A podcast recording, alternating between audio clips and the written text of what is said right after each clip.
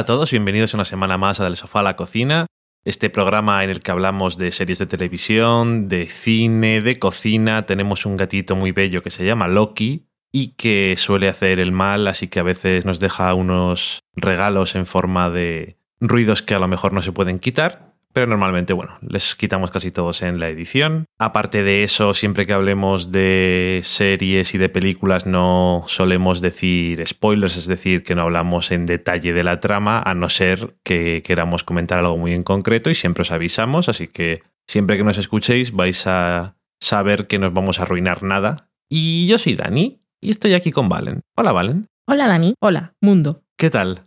Bien. Bien. Un poco tal que así vengo hoy. Tal que así me gusta. Pues esta semana, en la semana en serie, vamos a hablar de, The Americans, una serie en la que estábamos un poco retrasados y que nos hemos puesto bastante rápido al día. Hablaremos del cuarto episodio de la octava temporada de Mad Men, o como dicen algunas personas, digamos la mayoría, el episodio 11 de la séptima temporada. Que no líes más a la gente. lo intento. Es el penúltimo episodio antes del último que viene antes del episodio final. Time and Life. Después en la cata de pelis hablaremos de A Girl Walks Home Alone at Night. Y en la cocina os daremos una receta que, como diría Valen, no sabemos qué es lo que es, pero os daremos una.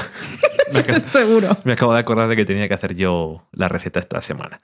Y después iremos a la sobremesa donde veremos qué nos habéis contado durante esta semana y dicho eso, a la semana en serie.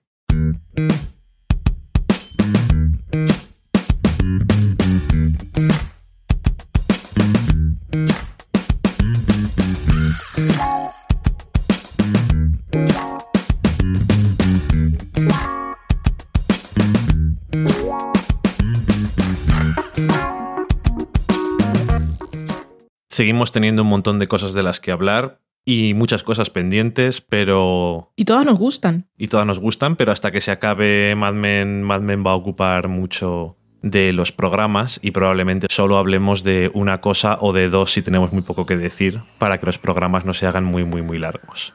Tenemos ahí pendiente Nurjaki, Louis, VIP, eso seguro. Juego de Tronos, Game of Thrones, también igual hablamos de lo que nos parecen los primeros episodios, nunca se sabe, o a lo mejor lo dejamos ya directamente para ese especial de Juego de Tronos que hacemos ya por tercera vez este año, creo. Sí, por supuesto. En cualquier caso, una de esas cosas que teníamos pendientes o de las que íbamos un poco atrasados era de Americans.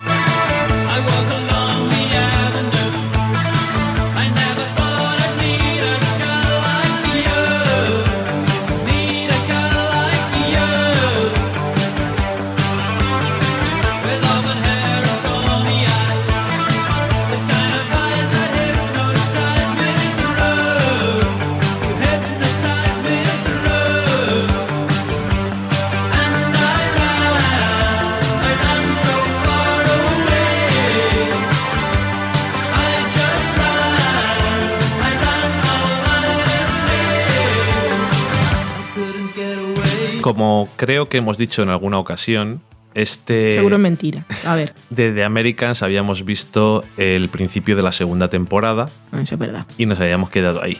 Pero no porque no nos gustara The Americans.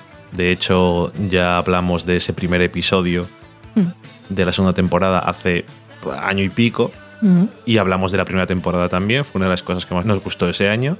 Y después, pues por una cosa o por otra, nos hemos quedado un poco ahí rezagados. Y un día dijimos, parece que The Good Wife está de parón. Otra cosa que tenemos que hablar. Madre mía, de Good porque, Madre mía. y en esas dos semanas que estuvo de parón The Good Wife, que es una cosa que nos gusta mucho también, pues dijimos, esta semana vamos a ignorar un poco el resto, excepto Mad Men, y vamos a ver The Americans. Y lo que hicimos fue empezar con la segunda temporada tranquilamente y en 10, una semana creo, vimos todo lo que nos queda la segunda y la tercera. Y bueno, vamos a hacer un comentario sin spoilers. ¿Cómo que sin spoilers? Al final con spoilers. Al principio digo, ah, sin spoilers, pues para comentar un poco todas las cosas y luego eh, de spoilers supongo que sobre todo será del final final porque han pasado tantas cosas que seguramente se nos olvida algo que comentar. Hmm. Y bueno, me ha gustado mucho. Creo que en la segunda y la tercera temporada la serie sigue creciendo por muchos caminos distintos, los personajes siguen creciendo también, eh, siempre emocionante y con un montón de tramas y de cosas en las que están metidas los personajes, pero de una forma bastante eh, habilidosa y extraña comparado a lo mejor con otras series, nunca se olvida de los personajes y de lo importante de sus emociones y de sus conflictos, que son muchos. Son banales. Porque no solamente es por su situación en general, sino porque tienen que hacer un montón de cosas concretas que a lo mejor no les gusta. Y además no solamente tiene siempre eso en cuenta en los protagonistas, sino que también maneja, en mi opinión, muy bien a personajes secundarios que casi casi diría yo que no son secundarios, son casi son protagonistas. Lo que pasa es que eh, Philip y Elizabeth son tan protagonistas. Los otros son protagonistas que cobran menos. Y que salen un poco menos de tiempo. Mm. Pero tienen tramas muy importantes que tanto se entrelazan con las suyas como son casi completamente aparte. Y Tienen vida. qué cosas, ¿verdad? Mm. Y en ese, en ese sentido, no solamente porque los protagonistas eh, sean unos agentes rusos, sino en general me parece muy bien el énfasis que suelen poner en la parte rusa del conflicto. Porque podría ser, tenemos los dos protagonistas que son esos agentes rusos infiltrados en Estados Unidos y luego están los buenos, entre comillas, todo siempre, porque buenos aquí realmente no hay, ni buenos ni malos, aunque casi son más malos que buenos la mayoría, en el fondo, pero son de esa gente que hace cosas malas con fines buenos o lo que ellos creen que son las, los mejores deseos y las mejores intenciones. Lo que creen que tienen que hacer y trabajan para un bien ente superior y llegará el momento de que se den cuenta que... ¿Para qué? Además, estábamos hablando cuando estábamos viendo la serie, te decía yo que llegará un punto en el que inevitablemente, ya que es una serie muy relacionada con la historia, casi todos los personajes se van a encontrar de cara y de sopetón con una cosa que va a ocurrir. No es- me imagino que llegarán allí. Se ha renovado ya para una cuarta temporada. Yo creo que querían hacer cinco, pero bueno. Sí, eso ha dicho el creador siempre. El creador es eh, Joe Weisberg, que era agente de la CIA Y sabía cosas. y yo creo que se nota en que todo es muy complicado. En general. O sea, eh, vamos, a, vamos a robar un papel. Eh, para robar un papel hay que hacer mil cosas. Vamos a hacer no sé qué operación. Todo complicadísimo. Y eso también me gusta porque cada paso para conseguir algo es lo peor. es horrible. Por cierto, es una serie que va muy bien para ver en maratón, Sí, porque hay demasiadas historias. Hay muchas historias y además la serie arrastra un montón de tramas desde todo el rato, o sea, todo el rato está arrastrando tramas de episodios anteriores y hay veces que una cosa, una de las tramas se te ha perdido hace un par de episodios y si lo ves semana a semana puedes tardar un segundo en decir, "Eh. ¿esto cómo era exactamente? ¿Qué, tenía, qué querían hacer? O al día siguiente en la ducha. Porque suelo acordar yo de las cosas. ¿Por qué estás matando a este? Cosas así, ¿no? Porque a veces en un momento, no sé si la tercera o la segunda temporada, tenían como los protagonistas como cuatro o cinco cosas que hacer. Y todas son súper complicadas. Y bueno, todo eso les pasa factura y tal. No sé, que es emocionante a ese nivel de thriller y de tensión, porque cosas de espías y tal. Si no tiene de eso también pierde un poco de la gracia, supongo. Pero también le dedican mucho a la vida familiar y personal, que Sí. podrían no hacerlo y tirar más por el thriller, pero creo que ese es precisamente uno de los logros de la serie. Sí, pero porque no solamente es interesante, sino que choca frontalmente con ciertas partes de, de su vida como espías, no solamente en el sentido de tengo que hacer cosas de espía y entonces desatiendo a mi familia, sino que ideológicamente o instintivamente choca contra instintos familiares que a lo mejor en un principio parece que, entre comillas, no deberías de tener porque hay cosas falsas, pero existen. No sé, muy interesante. A ti te ha gustado también, ¿no? Un montón. Me ha gustado. Me gustó la segunda más que la primera y la tercera también. Se va poniendo todo más intenso y más complicado. Está muy bien. Y sufro mucho por todos los personajes. Por el pastor Tim no sufro, por ejemplo. Pero por todos los demás sufro siempre. Y ¿qué es eso? Los secundarios es que vives, vives, vives con ellos y sufres con ellos. Marta, Oh, Dios. personaje que desde, desde el principio y claro, ha ido ganando peso y es que cada vez que sale, no lo sé. Es que además las cosas malas a veces que se hacen son no solamente es matar a alguien, que es malo, sino tramas de mentiras y juegos psicológicos tan profundas que son... Que es todo muy retorcido y es hacer confiar a la gente en ti. Y es, yo me preguntaba el otro día, pues medio lo comentamos, y es eso.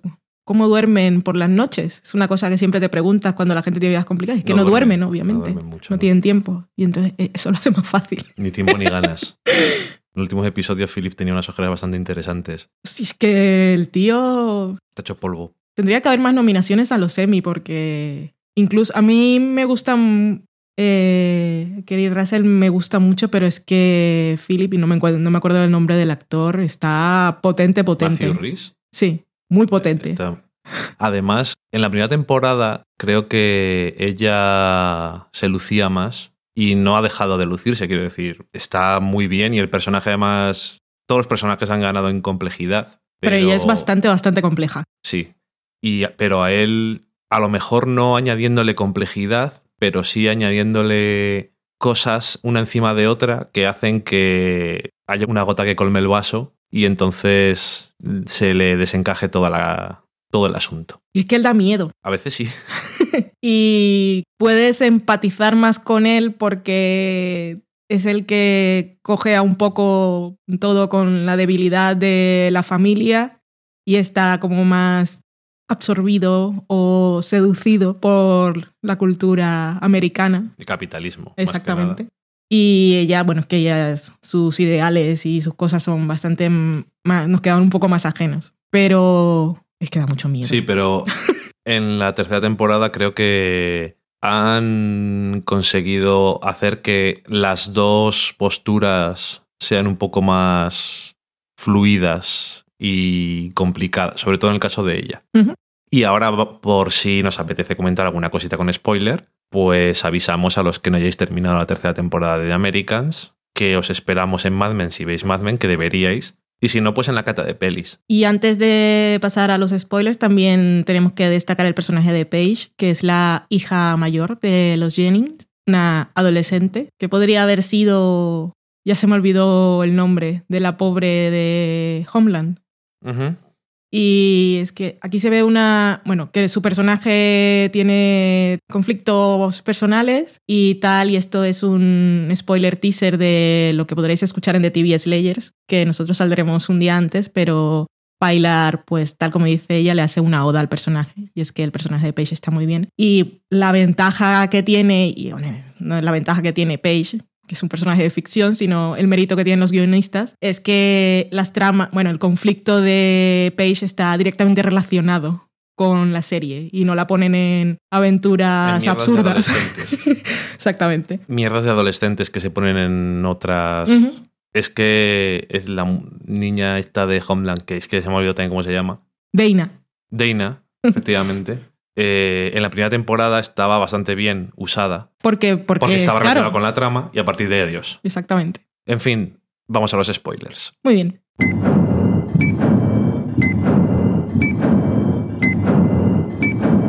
Decir que me han gustado mucho todos los. Me han gustado todos los episodios, creo. Mm, Lo que menos me ha gustado. Voy a empezar con esas cosas que te gustan tanto a ti. como siempre. Lo que menos me ha gustado del último episodio que hemos visto, el final de la tercera temporada, es que nos han dejado un poco colgander con el tema de Kimberly y Martha. Sí, no estuvieron ahí. No estaban en el último episodio. Es decir, ¿había que quitar algo de lo que está en el último episodio? No. Tenía que haberle dejado FX si hubieran querido, a lo mejor no querían, que es el asunto, hacer un episodio a los Sons of Anarchy más largo para que cupiera todo, pues a lo mejor. Es que yo lo eché mucho de menos porque Kimberly eh, estuvo como tres episodios al final sin salir, que mal. Me da pena que no hicieran ninguna cosa en el último episodio y lo de Martha nos hayan dejado casi con un cliffhanger. Lo de ¿Qué ha pasado fue con impresionante. ella? ¿Está muerta? No, no está No, no muerta. está muerta. Sabemos por lo que pasa Pero- en el último episodio, pero Joder, escenaca cuando empieza a quitársela. Bueno, primero un momento de humor cuando ella le dice que sabe que lleva peluquín me encanta porque es un, el personaje no es tonto y, y, es una broma recurrente de los que vemos la serie, son las pelucas de... Son, obras, son obras de arte. Gran cantidad de Deben pelucas. tener dos casas seguras de esas para guardar las pelucas. Y deben ser como cuando vemos lo, las cosas estas de detrás de cámara, que cada peluca tiene el nombre del personaje y eso, Ujú. para que no se confundan.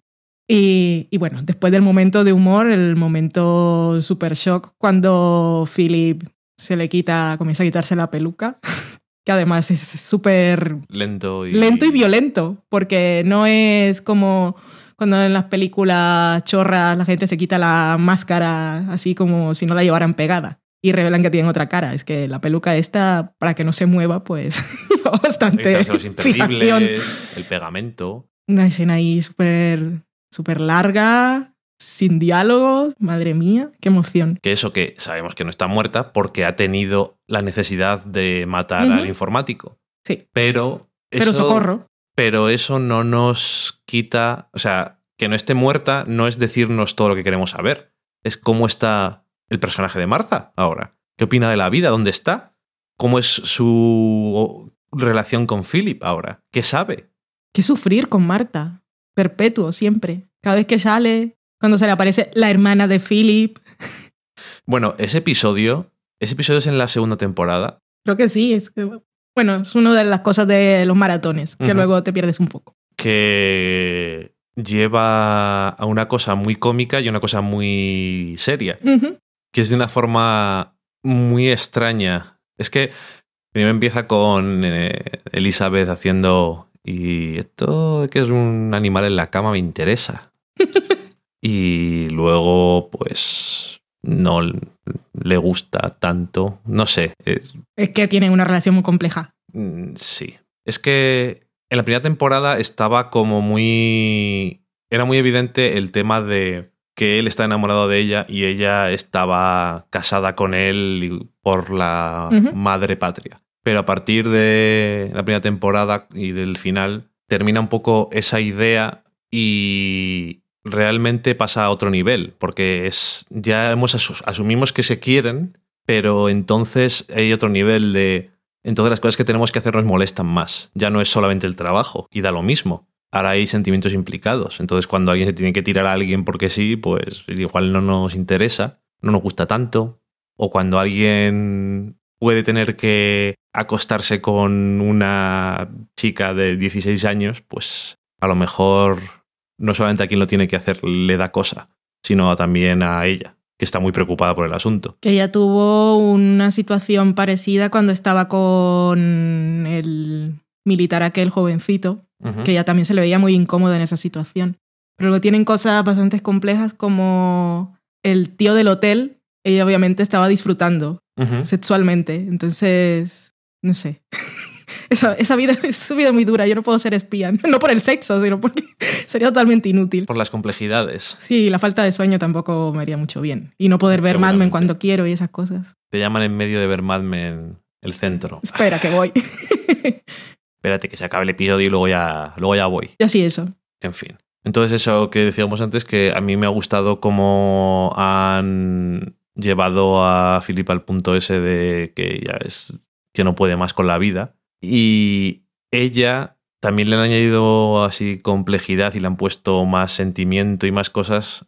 Por una parte, porque sigue siendo, sigue teniendo esas cosas de yo obedezco a lo que me diga mm, la KGB, en plan, queremos entrenar a Paige desde ya, y ella dice, pues voy a trabajarla. Y Philip está no muy contento con el asunto. Y entonces empieza a pasar tiempo con ella, no para intentar reclutarla, sino como para que esté más de su lado que del de su madre. Y cuando habla con, con el agente Beeman, que están allí los dos, dice, "Mm, habla con tu hijo, que cuando están sin otras influencias, son personas distintas. Y está, no sé, me gusta eso. Y luego al final, en el último episodio, que estamos todos volviéndonos locos porque está Page, no lo hagas, no lo hagas Page, no, no coges el teléfono Page, no llames a ese Page, no llames al pastor, no, no, no le cuentes cosas. Eso- Espera que lo hago. no, le sigas contando cosas, no más cosas, Page. No nos sigas. Cada cosa que va diciendo es como no, socorro. Y mientras tanto están ellos en el dormitorio y Philip está ya a punto de reventar y va a contarle pues todos sus sentimientos y sus cosas que tiene dentro a Elizabeth y entonces Elizabeth dice, ay, Regan, vamos a ponerle. Como ese sentido de, de misión y de tal, que luego además es un discurso en el que habla de la Unión Soviética como los malos de la historia y que son no solamente son los malos, no son sus enemigos, sino que son los malos y son diabólicos y son horribles. Y claro, con las cosas que han estado haciendo esta temporada, pues a lo mejor también eso les toca un poco, porque es como, no sé, a lo mejor un poco sí, que Reagan tampoco es que fuera de Second Coming, o sea, es bastante horrible. Pero que también los hemos visto a ellos más haciendo el mal desde el punto de vista mm, moral, Moral. de matar gente. Porque Biman había matado en temporadas anteriores. Y bueno, lo de Nina tampoco fue una cosa bonita ¿No? de hacer. Pero él quería. Bueno, es que Biman, Biman esa cosa del undercover no, no lo dejó muy fino al No, pobre. no lo hizo muy bien. ¿no? No lo dejó. Bueno, una cosa que me estuve fijando mucho ahora que la estaba viendo en maratones, cómo, cómo usan siempre sus historias personales para alimentar los personajes que crean para hacer sus misiones. Siempre Sí. que están, están hablando de, de ellos, de algo que les ha pasado, de la situación concreta familiar en la que están. Es muy heavy. Sí, porque si te inventas una cosa pero que es parcialmente verdad, Mm. es mucho más, tiene mucha más verdad dentro. Y entonces es más creíble y se Como te- los actores. Se te nota. Igual lo mismo, tienes que...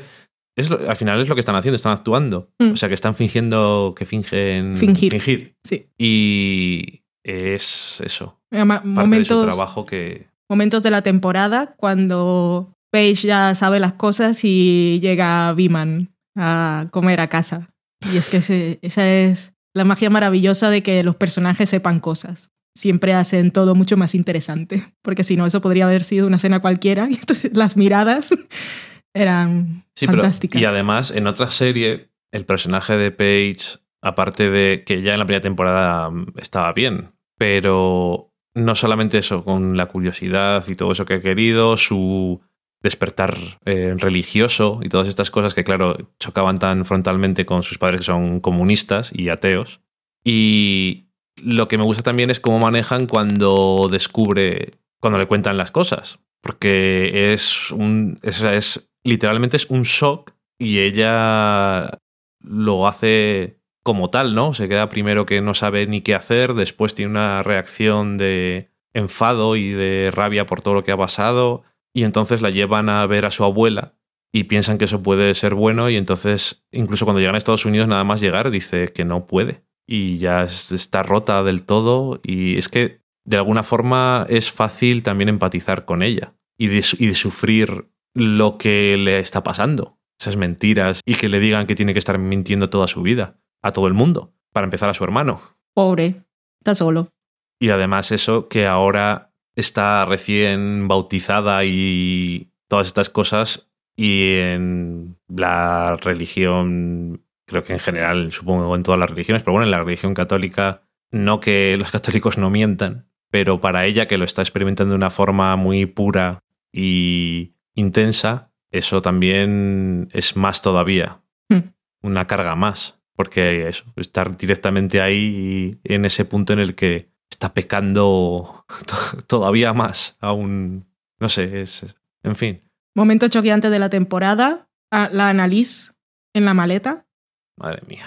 momento muy duro y que luego cuando intentas distanciarte como una reacción totalmente intuitiva para, bueno, yo, porque las cosas te afecten menos, piensas, ¿por qué no siempre hacen eso con los cuerpos en lugar de coger serruchos y sierras eléctricas y, Y desangrar y eso? Es más limpio, pero, pues, Pero hacerlo, no sé si es peor o mejor. no lo sé, es horrible. Fue horrible. Verlo para Philip fue horrible y luego ver el momento que están por la misión y cuando se levanta Elizabeth y coge la cámara para pillar al otro. Y, oh, madre mía, qué cosas. Este año eh, Margot Martindale volvió a no salir mucho porque seguía en una serie CBS que ahora está cancelada. Y como esa figura, en la segunda temporada teníamos la figura de esta mujer más joven que luego estaba que me gustó porque estaba implicada con todo el tema de la familia que veíamos en el primer episodio asesinada y todo esto.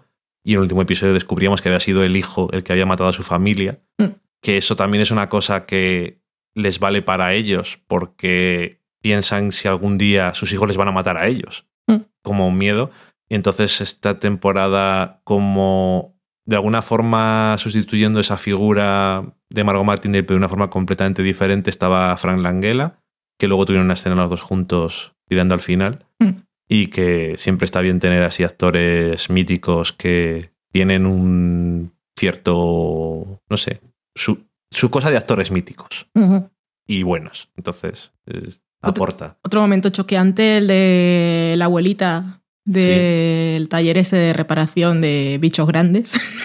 Que además estaba muy bien porque tenía toda la. Si hubiera sido Philip el que hubiera estado allí, a lo mejor no hubieran tenido tantas cosas, pero hmm. Elizabeth tenía a su madre en, mente. Estaba muy bien hecho. Es que está muy bien hecho todo porque no se pueden aislar las cosas de la vida de una persona y todo afecta a todo. ¿Qué te parece a ti todo el tema de el est que vemos ahí al final a Philip que va ahora de repente solo? Está intentando recibir ayuda de alguna forma que no pensaba que le fuera a ayudar porque necesita algo, lo que sea. Sí, todos necesitan algo. Sí. Y luego se encuentra con Sandra allí, que este año la han usado yo creo que menos todavía que el año anterior, pero que también es una buena actriz y tienen ahí sus, tienen un par de escenas juntos. Me alegra saber que está bien porque yo también sufría mucho por ella. ¿Por qué? Porque sí, porque Viman está muy mal. Está muy mal. Y Biman que termina esta temporada como en plan un poco subido. Mm.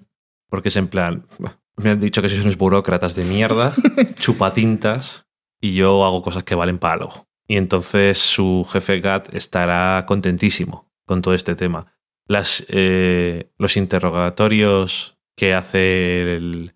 No sé cuál era su cargo exactamente. Funcionario que es como de asuntos internos de la policía, pero en el FBI. Lo que tenía que ser Philip, según lo Que tenía que ser Clark.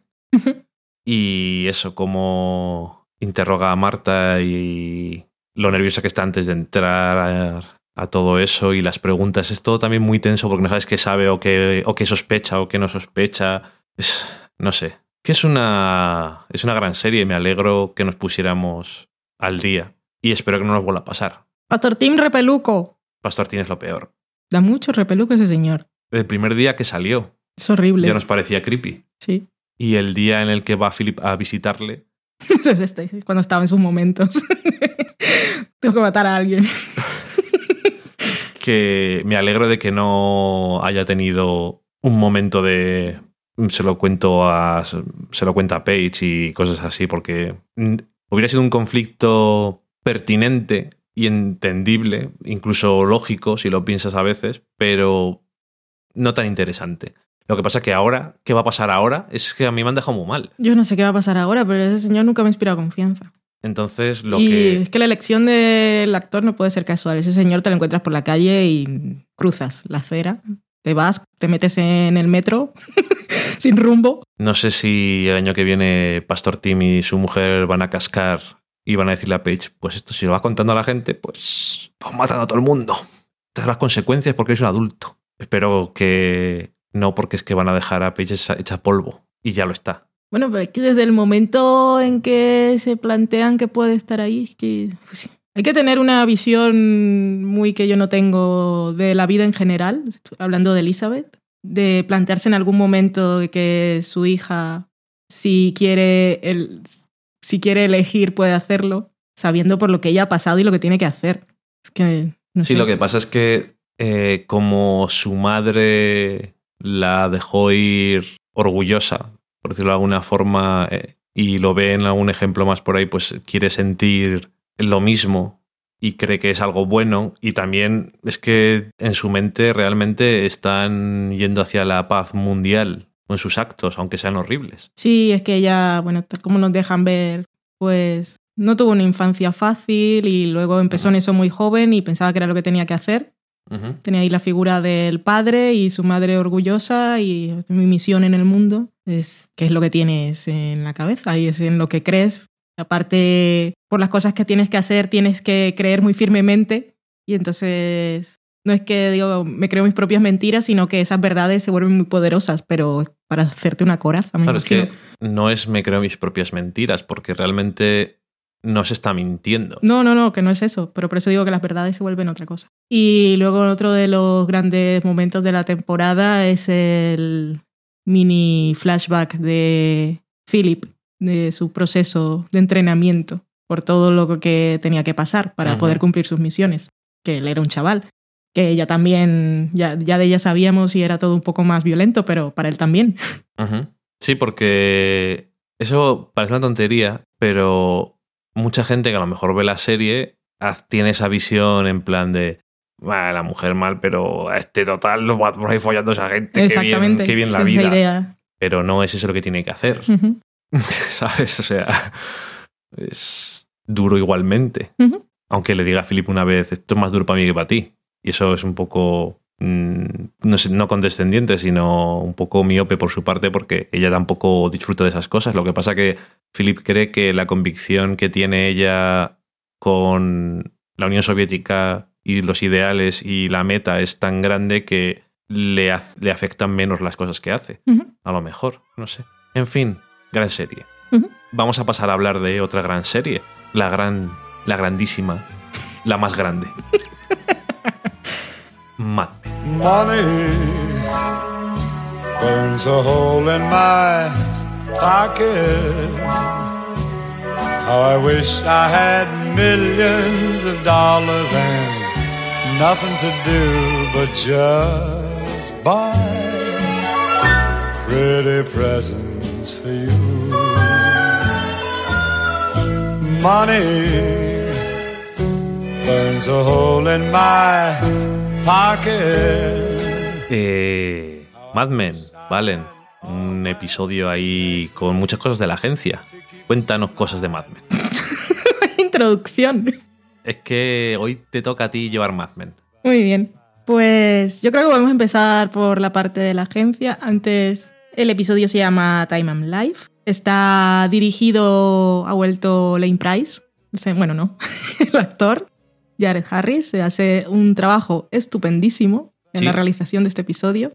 Este es uno de esos episodios, molaría hacer video podcast o algo, es que o DVD con audio comentarios, porque este, este sí es de ir plano por plano además.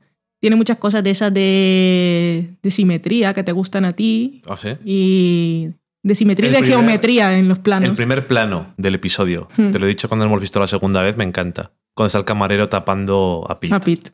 Está muy bien. Me encanta. Y tenemos durante todo el episodio muchos recuerdos a los Power Five, que cuando, bueno, que era muy diferente a aquello que hemos tenido nosotros de encabezado en Facebook y de fondo de pantalla, la figura de los cinco, que en aquella ocasión estaba Bert Cooper y ahora está Ted. Y bueno, lo diferentes que eran estos cinco ahí en un plano muy abierto, con todo el futuro por delante, de espaldas a la cámara, cuando iban a una nueva oficina o ampliar la que tenían. Y en este caso, pues los tenemos a los cinco apretaditos, sentados en una silla. Nos los dejan ahí al final, en esa escena con el Jim Howard de McCann, que va de negro con una corbata roja y tiene en la pared del fondo también como un triángulo rojo que lo señala como una flecha. Es todo muy ominoso, aparte de sus diálogos. Pero bueno, estamos desvariando como siempre. Cola. Qué susurro. Tiene, tiene, tiene tantas referencias a todo el episodio como siempre. Pero bueno, vamos a empezar por la parte de la agencia, porque hoy comentaba con Carmen, Carmenia, de el podcast Carmenia en Dallas. Me hacía una pregunta por mensaje directo en Twitter y después se pasó al timeline a preguntarte a ti si había visto el episodio. preguntarme a mí, pero bueno, da igual. Eh, y ella lo que decía era que le sonaba como que no era por criticar Mad Men, pero que le sonaba repetición. Lo de otra vez vender la agencia y no sé qué. Uy, a, a mí es lo que más me ha gustado del episodio. Los ecos a eso y cómo ahora todo sale mal. Es que sí, además de los ecos y que ahora sale mal, es que yo creo que la clave está precisamente en la repetición. y, que eso de esto ya lo hemos hecho antes y lo vamos a hacer otra vez, es ahora no, lo vas, no, no lo vais a hacer. Y Además lo dicen, lo dicen en varias ocasiones. Y que- lo hemos hecho ya. Sí. Sabes que podemos. Y que y lo hemos hecho ya, no es ya hemos reinventado la agencia una vez, sino ya nos hemos escapado de Macan, porque esto que Fue lo igual mismo. exactamente, que igual se confunden las cosas y dejamos las temporadas en el tiempo, pero cuando los ingleses los iban a vender, los que iban a comprar la empresa eran los de Macan. Al Y final lo de que- la tercera temporada. Sí, y lo que hicieron fue sacarse eso de la manga de Lane, pues nos despides, ya no tienen contratos y pues no tienen nada que comprar. Les dejamos la agencia vacía y que se lleven lo que quieran, pero no se llevan a la gente. Y lo de la obsesión del señor de McCann con Don Draper, pues ya viene de, de las primeras temporadas. Sí. Y ya tuvimos precisamente el asunto con Coca-Cola, que fue con lo que quiso seducir a Don Draper poniendo a Betty como la estrella del anuncio, y eso quedó ahí. Y luego tenemos ese segundo intento en el que ellos se, se salieron por la tangente con lo de los contratos. Y claro, lo que pasó ahora es algo que venía planeado. Entonces les ofrecieron lo que dicen el... ¿Qué es lo que ofrecen? No sé qué, y el oro. El oro y el loro. Bueno, eso no tiene ningún sentido tampoco. Pero bueno, les ofrecieron... Como de los piratas, igual. las maravillas de vais a tener independencia, vais a tener vuestros millones y vais a mantener el nombre de la agencia y vuestros clientes y tal. Y tal como dice Don, que han dejado pasar tanto tiempo que yo me había confiado. Y esto todo era un plan porque les hicieron para ello firmar un contrato de cinco años con una cláusula de Non-compete. que no compete, que es que no puedes trabajar más en publicidad. Y aquí nos enteramos dónde está, dónde está Jim Cutler, que es que no está en ninguna parte, sino que él dijo, pues a la baja me imagino, a mí me dan unos millones, pero yo no quiero seguir, no quiero saber nada de vosotros. Y estos pues eligieron la otra salida y nos acordamos ahí de lo de el musical de Bert Cooper, que aparte lo del musical, el momento ese visión de Don, materialización de mis pensamientos cuando voy a ver Cooper cantando es en el mismo sitio donde se quedan ahí tirados al final del episodio, porque él baja y dice voy abajo a trabajar y se queda por ahí, más o menos la misma zona. Pero que eso que dices tú, que lo de la repetición, pero es que además que se repiten eh, muchas cosas. Se repite lo de volver a intentar librarse, se repite un Convencer a agencias, un pitch, convencer a, convencer a agencias, agencias, a em- las empresas. Un pitch de Don Draper estupendo que todos saben que es buenísimo y no le dejan ni terminarlo. Y al final del episodio eh, van a dar un discurso estupendo y nadie tiene ganas de escucharles. Excepto Harry que dice, esto es bueno. Esto es bueno, sí. Claro que no tienen ganas de escucharle, pero es que si siguen viendo ahí las diferencias de clase, ya habíamos hablado en el pasado o alguno de estos, lo- dijiste tú, lo de los white people problems, y es que ellos están a otro nivel, ellos están hablando del estatus y Roger está preocupado por su legado y su nombre y esas cosas, pero el resto de la gente Por su trabajo. está preocupado por su trabajo y además, esto es, ¿para qué es el dinero? Pues en el caso de ellos es lo que les da respeto y autoridad. En otras ocasiones, cuando reinventaban la empresa, pues ellos lo animaban porque ellos eran los que iban a seguir pagando y pues la gente pues los escucha. Pero ahora que no saben ni qué va a pasar y que ellos no son los jefes, no me interesa nada lo que me estás contando, no estás resolviendo mi vida. Solo saben que ellos, sus jefes, no se van a quedar sin trabajo. Y si se quedan sin trabajo son millonarios, Exactamente, y ellos ellos- tienen otros problemas. pero ellos tienen otros problemas, efectivamente. Así que no, no me importa nada que me cuentes, Son Draper. Le bajan el volumen ahí en la mezcla de audio. A mí me gusta cuando empieza a hablar el presidente de Sterling Cooper, que es Roger, y dice... "Ah, y le- y Yo no fui. Nosotros no fuimos. Nosotros no hemos ido, no, hemos- no hemos ido nosotros. Déjanos vivir. Ay, qué gran salida. A mí no me culpa que yo no he sido. Pues eso. Que en... ahí está. Lo de la repetición en este caso no es otra vez la misma trama. No tiene nada que ver. porque no ocurre lo mismo. No. Si pasara exactamente lo mismo, aunque no sea la misma situación, sería una repetición. Pero en este caso no lo es. Que era lo que ellos esperaban. Vamos a hacerlo otra vez. Ellos lo que es que lo hemos hecho, podemos volver a hacerlo, y lo dicen eso, lo dicen muchas veces, pero no están interesados en McCann en esto y su destino es otro. Y ya se lo dice incluso Ken, que ya dice, ya me he cansado de tocaros los cojones. Adiós. No. Tenía ganas de estar contigo, Roger, en esta situación. Y también contigo, Pete, que tampoco es como si eres un inocente. Mm. Y de poder decir esto, no. Adiós. Y en la primera escena es que ya lo dicen que está enfadado, o sea, sí, eh, lo que sabíamos es que el camino de la venganza y todas esas cosas, y realmente es, tiene su ira dirigida hacia Roger y Pete de una forma muy concentrada como un láser. Además, se le ve amargado, ya no es el Ken de antes, pero la venganza pues le ha venido bien porque aparte sabe lo que para ellos significa, sabe que Macan se los, se los va a tragar y además lo de Roger lo echó por Macan. O sea, te lo has buscado, que me cuentas. Muchas gracias por el vino. Que me gusta mucho la primera escena cuando simplemente se está viendo cómo los está vacilando y fastidiando tal como había prometido, sé, el vino carísimo, por supuesto, pues del 53, estamos en el 70.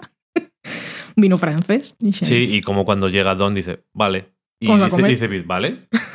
Yo te fastidio a ti, en realidad nada de esto me importa. Tiene mucha trama este episodio que decía del, de la empresa en sí, de la empresa como colectivo, de eso de cosas de trama, mm.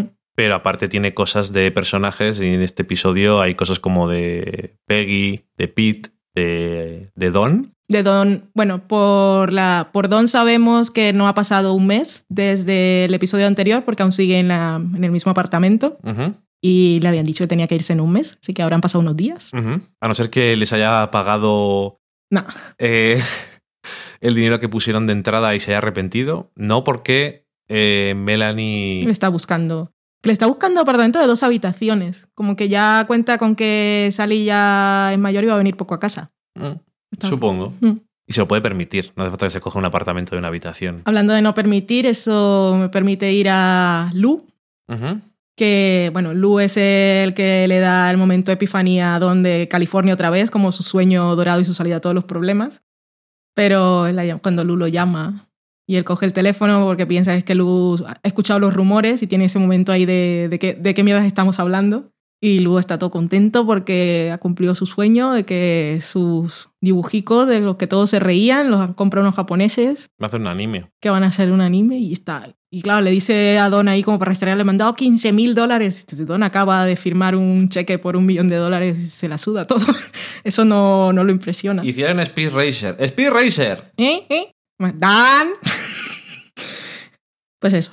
Lu está contento que le muy bien, que no se lo coman los japoneses vivos, como dijo Roger, siempre ahí manteniéndose firme y fiel a sus principios y a sus odios. Está bien el momento de conversación entre Don y, Ted que tienen, que dice, bueno, que, que es un poco ahí de autorreflexión, momento reflexivo, que se, se deja claro que Ted se arrepiente de muchas cosas en su vida, pero bueno, ahora está contento con otras cosas Don es el único que no tiene nada que hacer cuando se acaba el brindis con cerveza, después de beber cócteles. Hay que celebrarlo muy poco. Y mochandón y tal, unas jarras de cerveza con la botella de ketchup ahí abierta. Que dice que le dice a Ted, sí, California significa algo para mí. No sé qué mierdas es exactamente porque no soy capaz de pensar tanto en ello, pero, es que, sé, si que significa algo. Las únicas veces que hemos visto a Don feliz, bueno, podríamos pensar en el momento que estaba ahí cuando se llevó a los niños a Disneyland y estaba con Megan, pero los momentos que hemos visto a Don Draper, bueno, que yo lo he visto así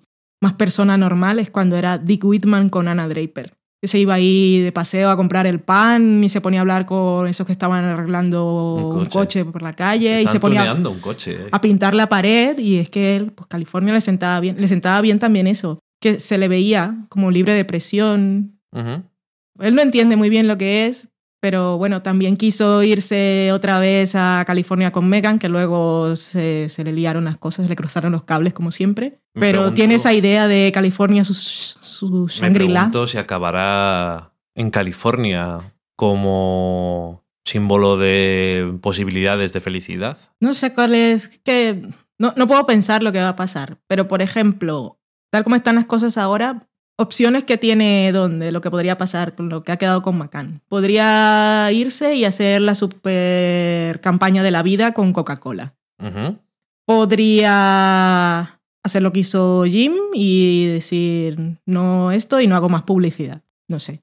Una cosa que se te viene a la cabeza pero que no puede pasar y tal como viene ese momento Shakespeare con, con Roger en el bar y le dice ¿Qué, hay en un nombre? ¿Qué más da un nombre? Yo me acordé enseguida de... No sé si es qué más da o, o eso, qué hay detrás de un nombre, qué significa, qué importancia tiene. Que eso, pues diciéndolo Don Draper, te vienen muchas cosas, como el propio Don Draper. Pero también el momento aquel en que tenían que firmar una vez más un contrato y, y Ver le dice, ¿a ti qué más te da? Cuando llegue el momento, ¿quién ha firmado esto? Si tú no eres Don Draper.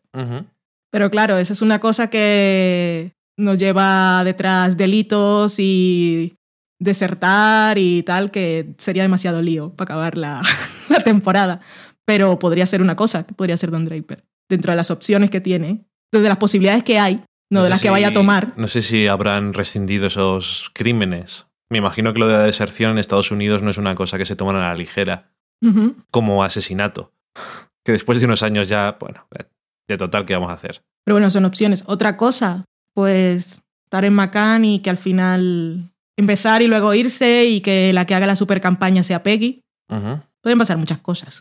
Desde luego, eh, la que no cree que vayan a pasar cosas muy buenas en Macán es John. Es que la pobre, ya hemos visto en sus propias carnes qué es lo que hay en Macán. la, el momento reparto de regalos, soy el mago de Oz, del señor maligno de Macán, pues no la incluye.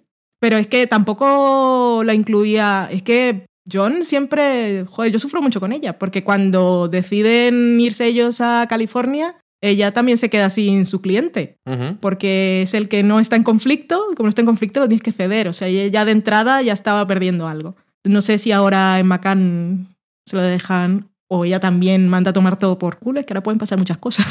que, por cierto, aquí está John, el momento Richard, a mí me gustó, pero le voy a contar una cosa que se dice por ahí. Me gustó porque ella lo llama y, y él le dice, no te preocupes, que no es nada malo, de todo lo malo no será tan malo no le dice, no es condescendiente, sino que le dice, cuando esté allí me lo cuentas, o sea, lo hablamos. Y hace la cosa esa de hablar a la secretaria y bueno, ya sabes ah, que me voy. Ah, ¿vas a venir mañana? Sí. Cógeme el Red Eye, que es el tren, es que no me acuerdo nunca. Es una línea hmm. famosa de algo, nunca me acuerdo cuál es. Que luego hay gente, como la gente se pone muy paranoica con Mad Men, se ponen a decir que como no se ve la secretaria, entonces que es que este es un cazafortunas y es un malo que quiere robar el dinero. Yo eso no, no lo veo en Mad Men, menos a estas alturas. no creo que sea esa clase de serie y no creo que sea lo que le, han preparado a John. A mí Richard me cae bien. Ok. Pero que eso, que la gente por ahí pero vamos tiene a ver, teorías. Así como voy a abandonar a mi hijo. Tengo una pregunta. ¿Qué, ¿Cuál es la importancia de que no se vea a la secretaria? Que es una invención. ¿Pero para qué si está tapando el teléfono? ¿Que está también loco? Sí, como la gente. También he notado mucho leyendo cosas por tapa ahí. el teléfono como para en plan, no, si es que iba a ir de todas formas. Y entonces tapa el teléfono para que John no oiga que está pidiendo que le compren un billete. Pero es que creo que lo de ver Mad Men en directo afecta la percepción de la gente. Esto no lo digo condescendiente ni nada, sino también verlo sin subtítulos. Carmen también me dijo que verlo sin subtítulos a veces se perdía cosas. Y escuchando podcasts a veces en inglés sobre Mad Men, sí hay muchas cosas que la gente eso no lo pillé bien y otro dice, ah, porque sí, pues este dijo esto, con eso no me quedé. Y es como que verlo, no sé qué pasa. Pero la gente que lo ve en directo no pilla bien la experiencia, ¿no? No lo sé. Y que lo ve sin subtítulos. Poner los subtítulos, que seguro que tienen closed caption. Eh, Gente de inglés. Tiene. De todas formas, yo creo, eso no lo digo por Carmen, que es la que dice que sin subtítulos se enteraba un poco peor o había alguna cosa que se perdía. Yo creo que a veces hay gente que no lo ve con tanta atención como... No es que a mí desde lo de Joan le estaba diciendo voy a dejar a mi hijo por ti. Eso no es... Si no estás viendo subtítulos, ¿qué coño estás viendo? Porque no le estás viendo la cara. Y si le estás viendo la cara y estás entendiendo otra cosa, es una persona que no mm. entiende muy bien el lenguaje corporal. No hacen falta subtítulos para entender eso. No, digo que si estás viendo subtítulos, igual es los subtítulos y te pierdes la cara de John. Es lo que estaba diciendo. Vale, pero la oyes. ¿No se nota también en el tono? Yo es que no sé. Vale, bueno. ¿Discutas conmigo?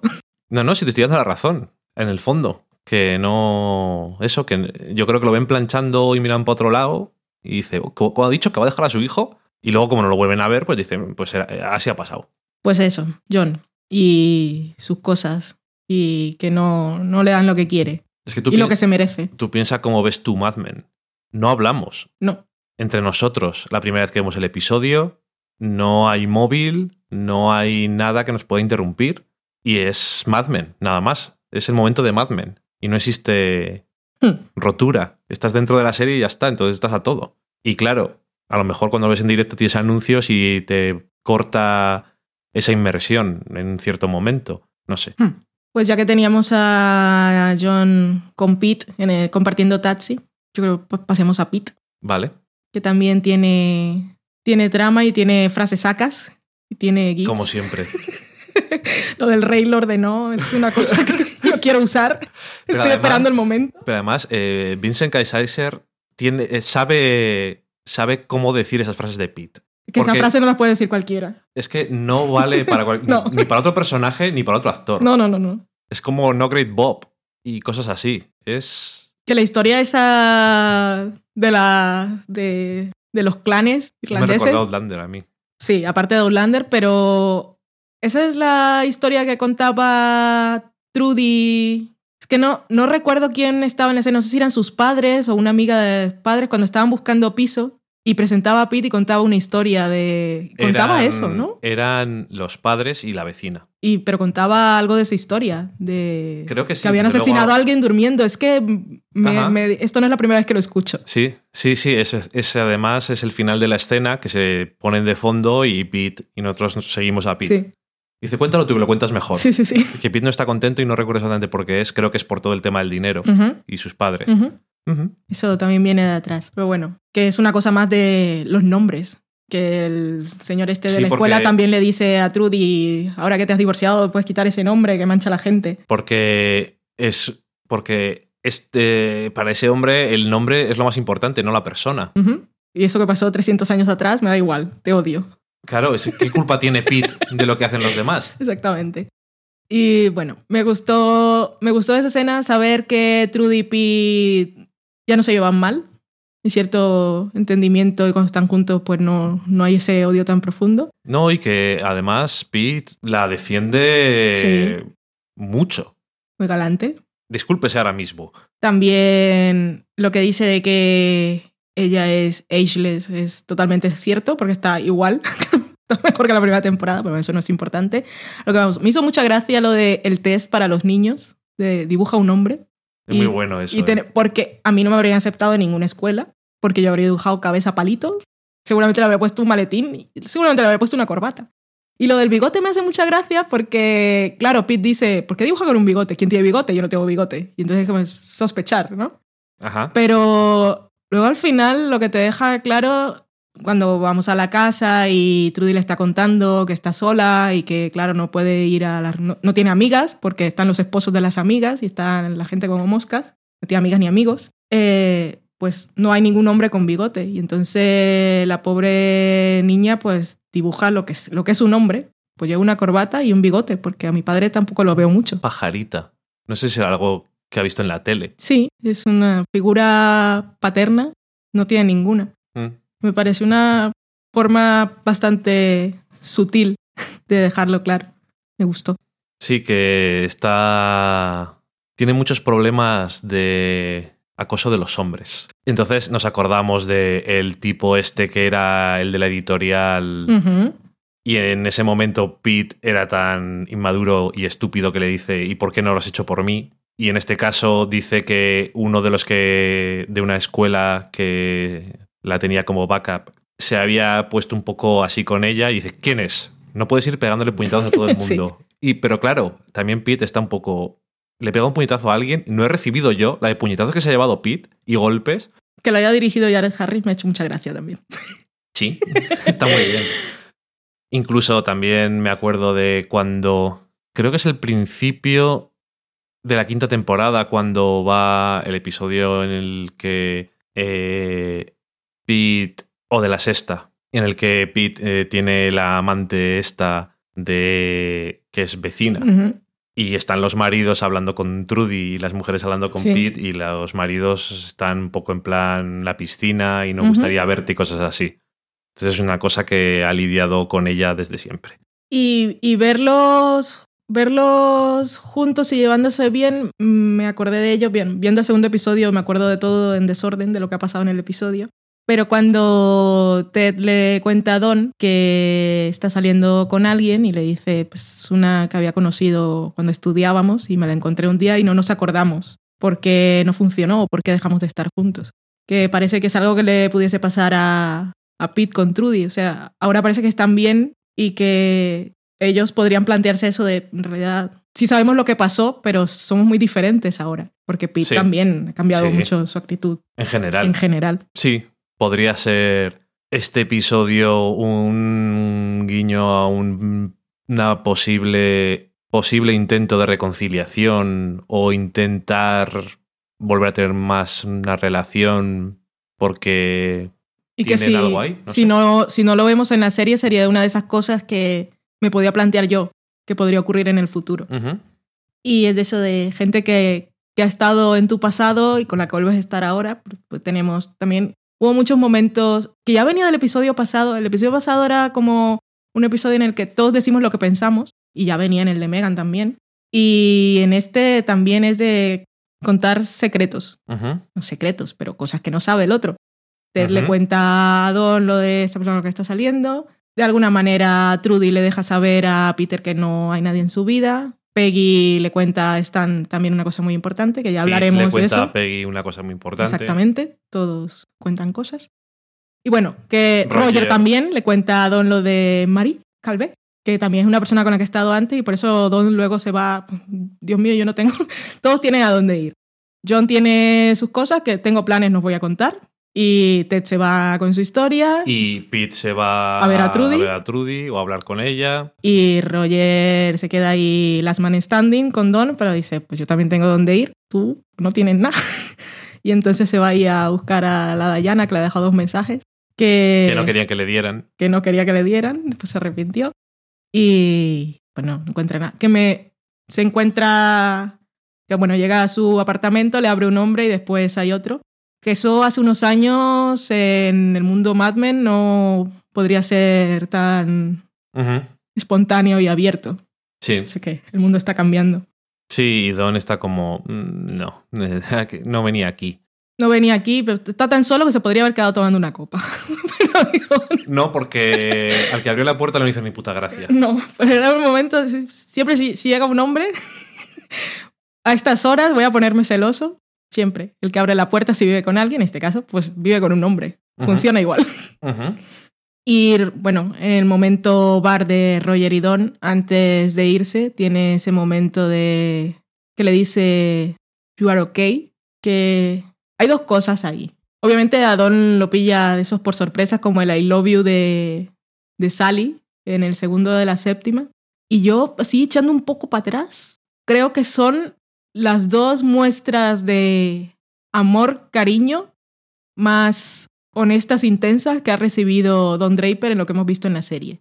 Por lo cual ha tenido sus momentos de intimidad con intimidad, cariño, aprecio, respeto mutuo con Peggy, pero es diferente. Ese momento de I love you de Sally lo deja descolocado. Con sus mujeres nunca hemos visto tal cosa. Siempre, por ejemplo, con Megan es casi... No, no estoy diciendo que, no, que ella no lo quisieran ni que no se quisieran, sino que eran más cosas de te quiero, eres lo mejor, me estás dando lo que quiero en este momento que eran diferentes, pero este momento paternal de. Roger de decirle, ¿estás bien? Recuerda al momento que me voy a acordar toda la temporada siempre por algo, el del pitch de que es la felicidad. Y entonces es eso, ir en el un coche, el olor a coche nuevo y las vallas de la carretera, ¿entendés? diciéndose que, hagas lo que hagas, vas a Yo estar bien. Entonces te acuerdas de eso. Pero, pero es eso, el beso en la mejilla de, hostia, Que además es you are okay, en plan de estás bien, de te encuentras en una buena situación Sí. y de no estás mal como persona. Entonces es doble lo que y que te decía cuando estábamos viendo la segunda vez, que es que la gente no sabe, no calcula sus palabras alrededor de Don Draper. No de que le dicen unas cosas que es que le, le afectan mucho.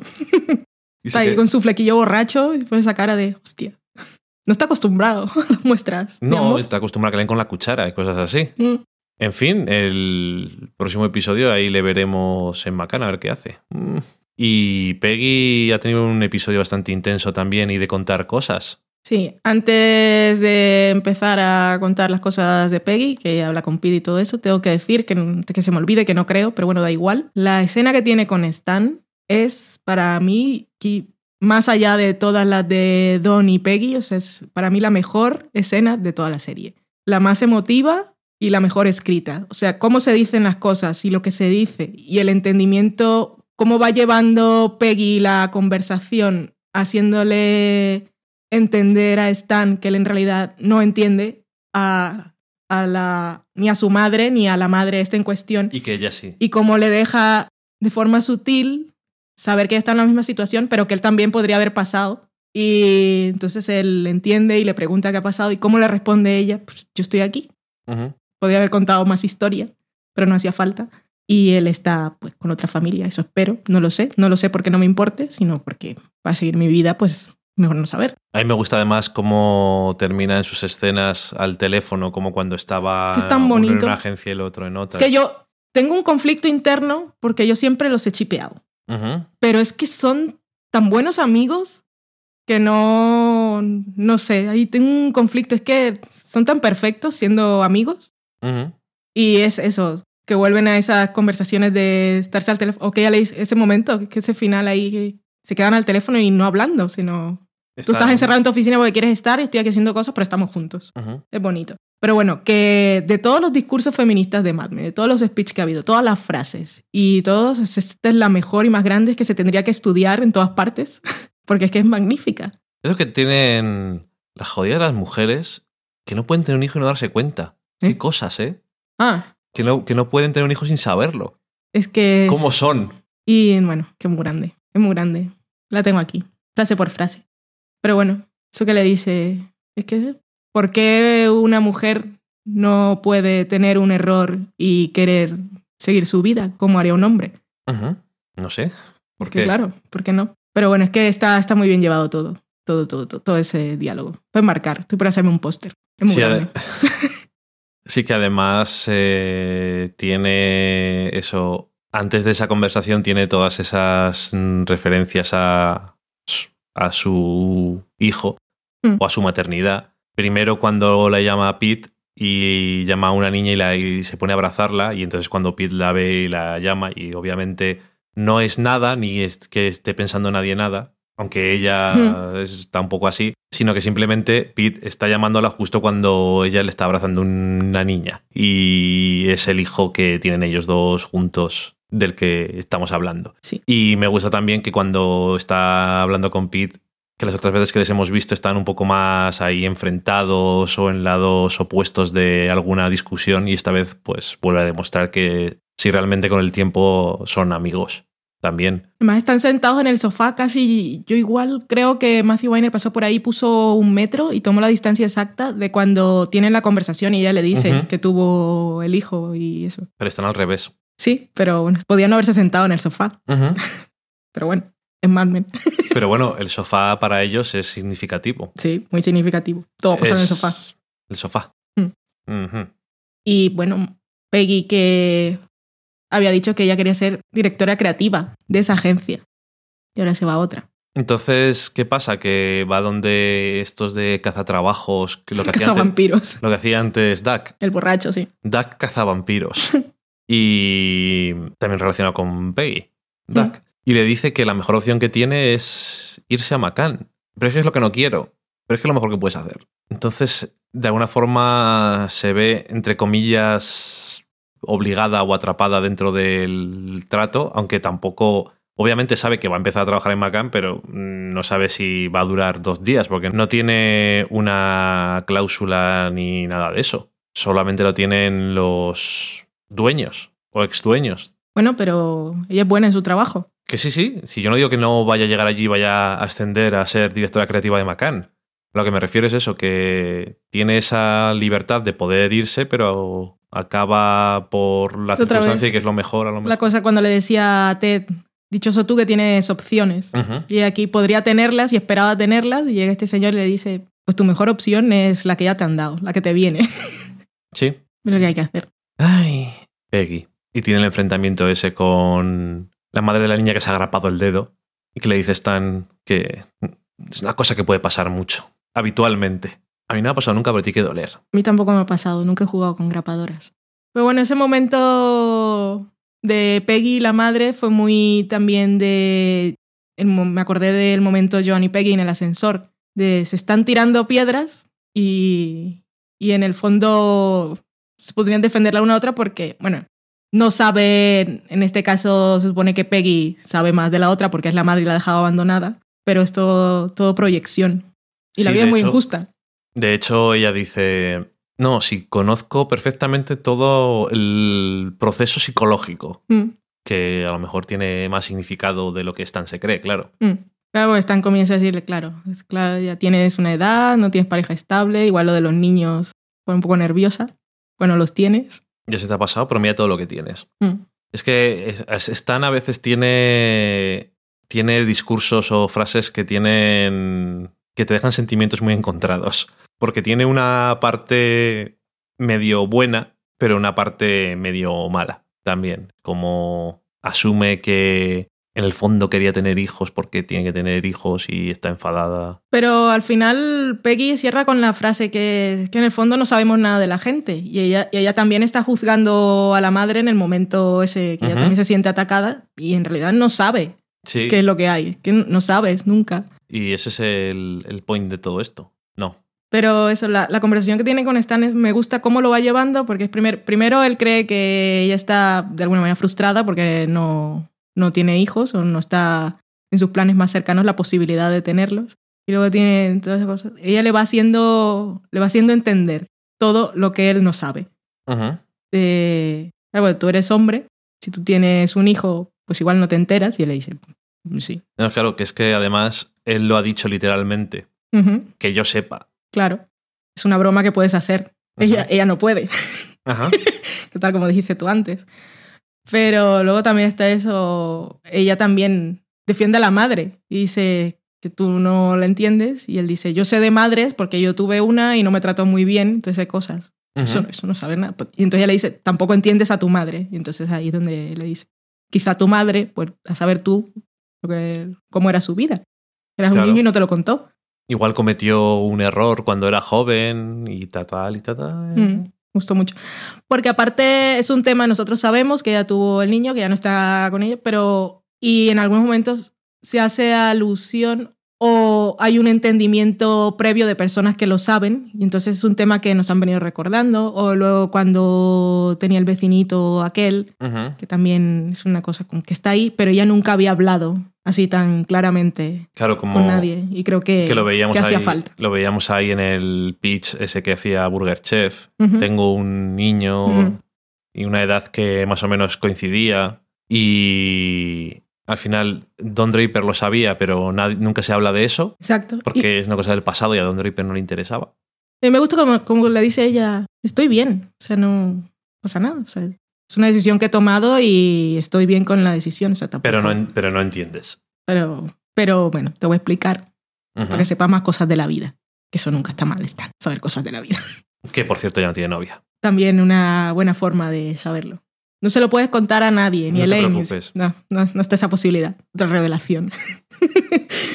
¿Te ha gustado el episodio? Me ha gustado mucho. general. Me ha gustado mucho y me he puesto muy triste porque se siente muy cerca el final. Ya, de los dos episodios que faltan para el último episodio. tienes toda la razón. Me ha dejado muy sorprendido que lo que has dicho tan categóricamente ¿El qué? de la escena. Es que me encantó. La segunda vez que lo vi, muchísimo más. O sea, es maravillosa. Qué, qué sorpresa Frase por frase. que te guste una cosa de Mad Men más cuando lo ves otra vez. Sí, cosas que pasan. con Pero, pero de lagrimita y todo.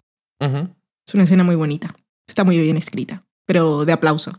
No sé si es de Matthew Weiner o de Erin Levy o de los dos juntos, pero es que como los personajes son tan personas, parecía todo tan natural que lo vivo todo mucho. Este episodio tenía un resumen también interesante. Recuérdanoslo. Os lo recuerdo. Don tiene una idea muy grande y Roger quiere ayudar a John a resolver un error administrativo. Lo primero es cierto, pasó. Lo segundo, Roger no quería ayudar a nadie. Roger quería que lo arreglaran. Ujú.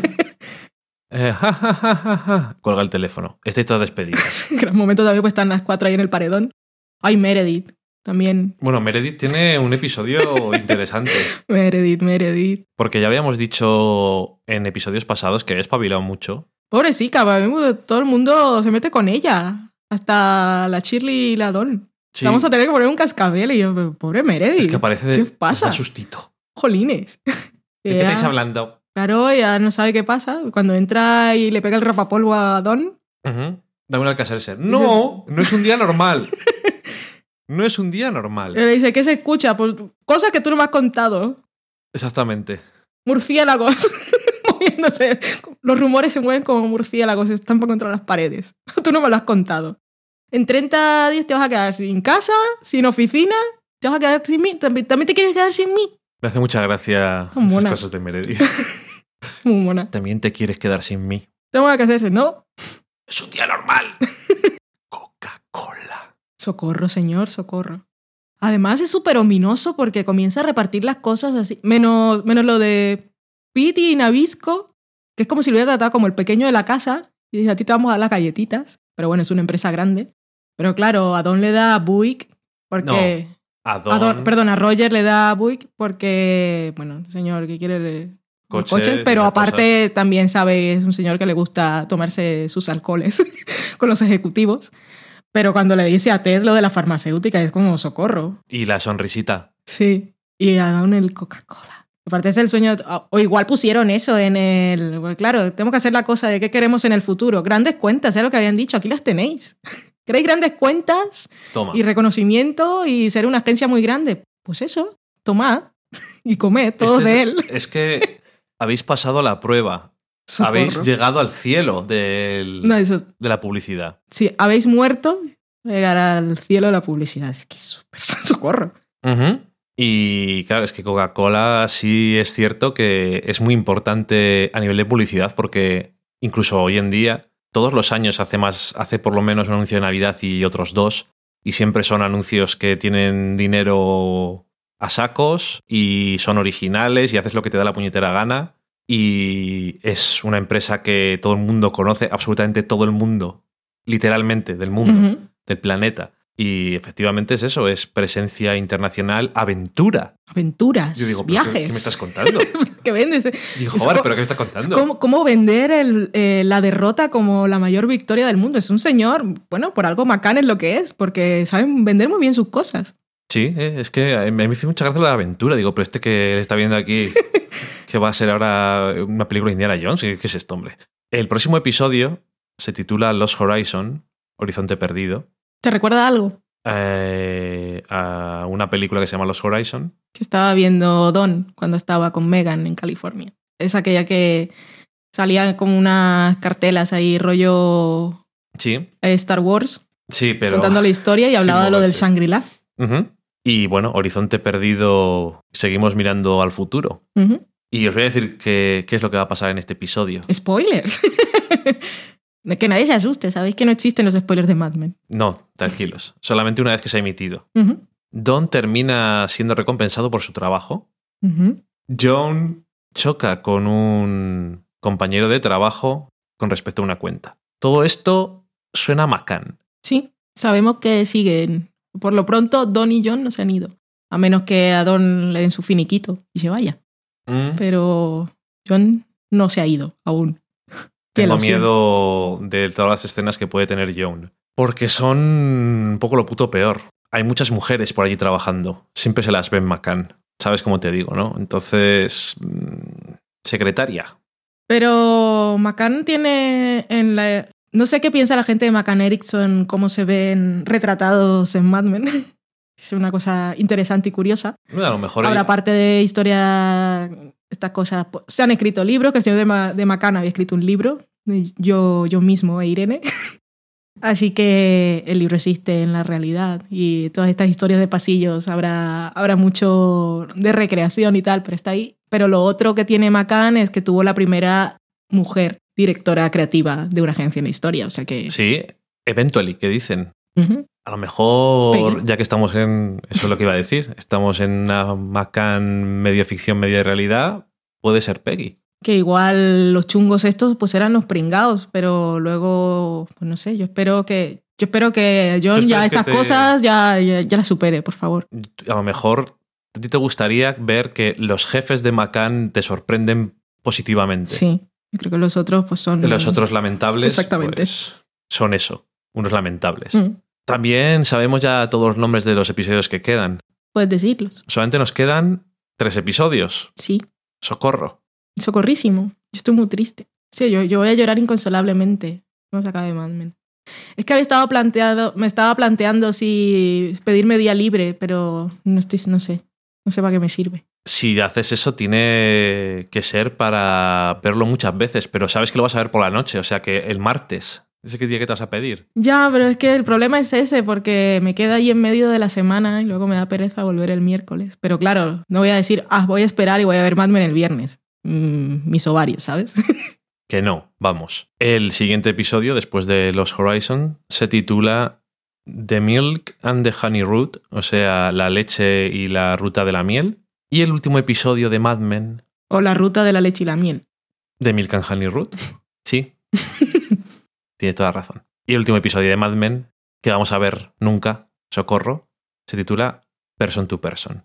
El último episodio nuevo que vamos a ver nunca. Ah, no, por supuesto. vale.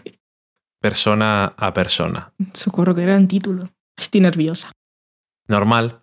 Así que a mediados de mayo veremos ese episodio y... El 18 de mayo.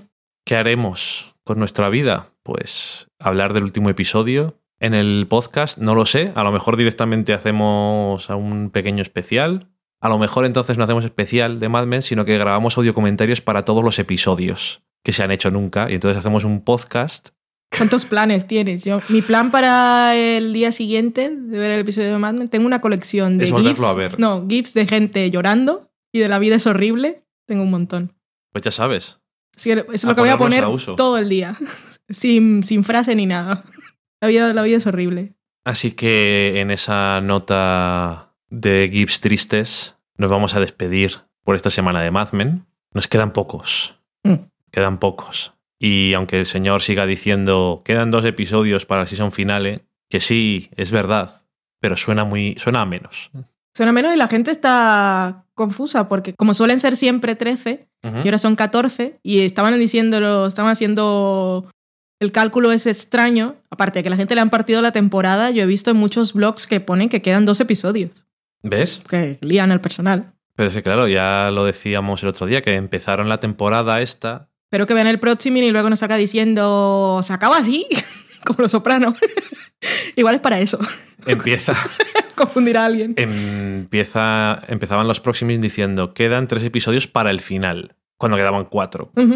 Y luego dijeron, quedan tres episodios para la season finale. Tranquilo, no el final. Aún así sigue siendo confuso, pero ahí por lo menos lo han arreglado un poco. En fin, nos despedimos de Mad Men y nos vamos a la cata de pelis. Hmm.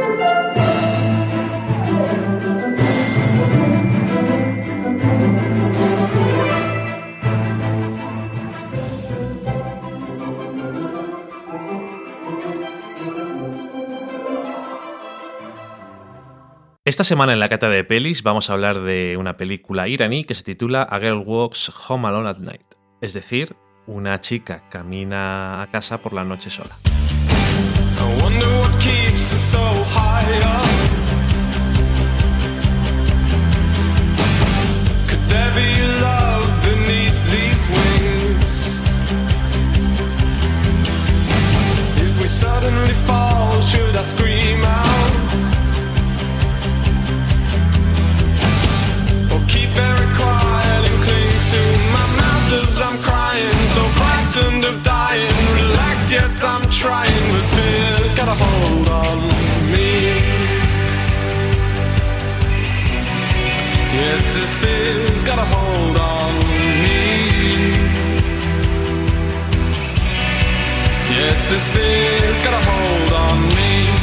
Esta película de 2014, que está dirigida y guionizada por Anna Lily Amirpur, es su primera película y fue seleccionada para Sundance de este año pasado.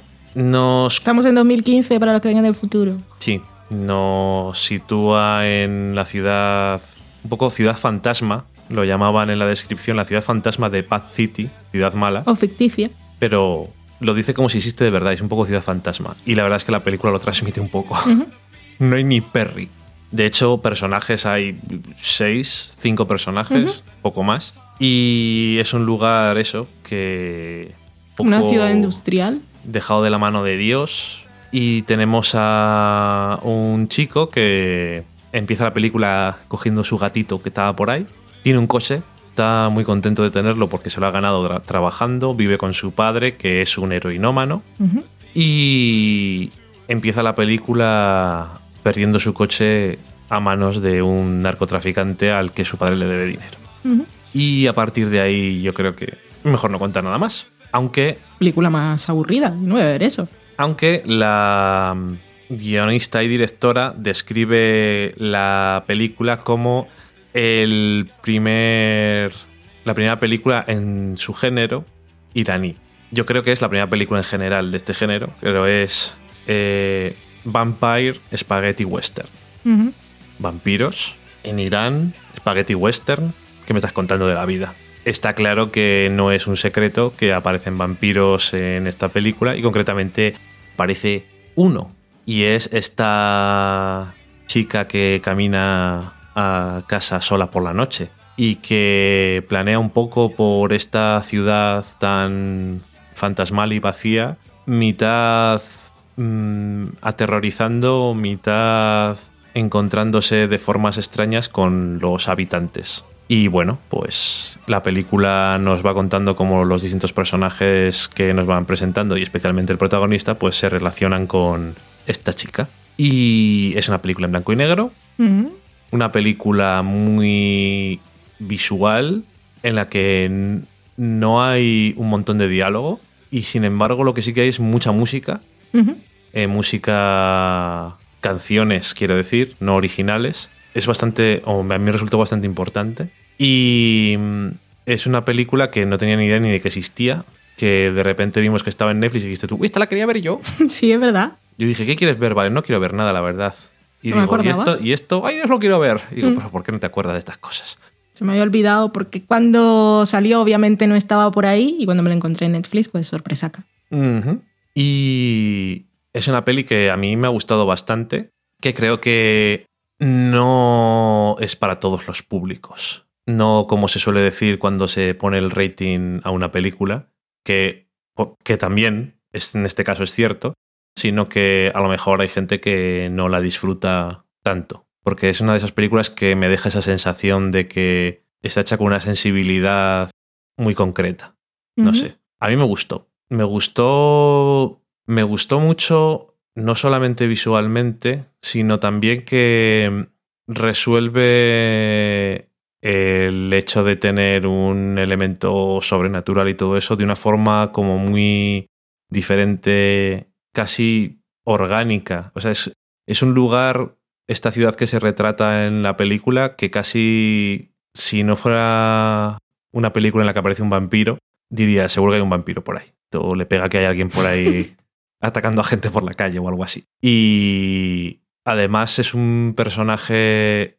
Hay un par de personajes que me parecen muy interesantes, pero especialmente esta chica que camina sola por la noche a casa. Un título un poco largo pero creo que es también importante el título, porque es un poco... Hay una chica que camina sola a casa por la noche, ¿qué peligros le acechan? Pues ninguno porque el peligro es ella. Un poco al estilo de la primera escena de Buffy. Y, y no sé, tiene, es muy, es muy hipnótica también, porque hay, hay momentos y hay cosas que son muy, no sé cómo decir, realmente no está ocurriendo nada en el sentido más tradicional, como, como por ejemplo un momento en el que el protagonista, entre comillas el protagonista, bueno, el protagonista se queda mirando una farola durante un rato. Y tiene un montón de escenas de esas que se dejan ocurrir, por decirlo de alguna forma, y que son muy curiosas. O esta chica caminando al otro lado de una calle de otra persona y haciendo lo que. imitando lo que hace. Eh, también deja una sensación muy curiosa de. o a mí me la deja, de que el personaje de la chica vampiro es un personaje que tiene. Eh, no sé cómo. No sé cómo explicarlo bien, pero a mí me deja la sensación de que sutilmente y no tan sutilmente a veces nos deja claro que es una. que es un personaje con unas ideas muy claras y una especie de misión en su vida a veces, aparte de ser lo que es, y también nos transmite de una forma muy curiosa, valga la redundancia, una especie de curiosidad que tiene ella por la gente que se encuentra. No sé, Es que es, a veces es un poco etéreo de hablar, pero tiene una trama, no un uso muy maravilloso y estupendo del gatete, porque podría decir, es que a vosotros os gustan los gatos y si sale un gato pues estáis contentos, pero sufrimos, porque ¿qué le va a pasar al gato? Si a un gato le pasa algo en una película, se para. Sí, y, yo no hemos, la veo. y hemos dejado de ver un par de películas ya. Yo no digo más. Y aquí además es que se le usa de una forma sin que tenga que hacer nada porque es un gato y simplemente estando ahí. Como- Esos ojazos que tiene. Una vez con el padre o en la escena final. Es el protagonista. No sé, Es el protagonista, está en el medio. en la, en la escena final que a mí me, a mí me gustó bastante, por Mm. cierto. De hecho, es de lo que más me gustó de la película, pero en general, me lo que más me gustó de la película es todas las escenas en las que está ella, en general. Es la parte que me ha parecido más interesante y me ha gustado eso, cómo se relaciona el resto de reparto con ella y Cómo se entrelazan. cómo ven las cosas de forma distinta y cómo se entrelazan todas las vidas de todos. Porque realmente sí da la sensación de que en estas días viven 20 personas. Mm. Si no fuera porque hay una fiesta en un momento y se ve más gente, que dónde está esa gente, no tengo ni puñetera idea. Se habrán ido en coche y se vuelven a un sitio donde hay gente. Vive en otro barrio. En en el pueblo de al lado. Sí. En cierto momento también dice el protagonista, ¿dónde estoy? Mm. Esto no es Bad City. No, sí que es. Esto no me suena. es como no hay nadie. Y bueno, por supuesto, nos deja una chica vampiro con capucha, capa en un monopatín. Una cosa estupenda. Bueno, lo de capucha y capa, eh, perdón mi ignorancia. Es parte de. Es un atuendo árabe, Mm. pero que no recuerdo cómo se llama. Mm. Era por ponerlo un poco más, entre comillas, gracioso la imagen. No sé, es que incluso su disfraz, entre comillas, su atuendo es diferente a lo que te esperas. No sé, es que... Pero es muy iconográfico también. Y verla ahí por la mitad de la calle con la capa esta moviéndose al viento y en el patinete, que no, no tiene que levitar como otros vampiros, suficiente. Y también tiene sus momentos de acojone.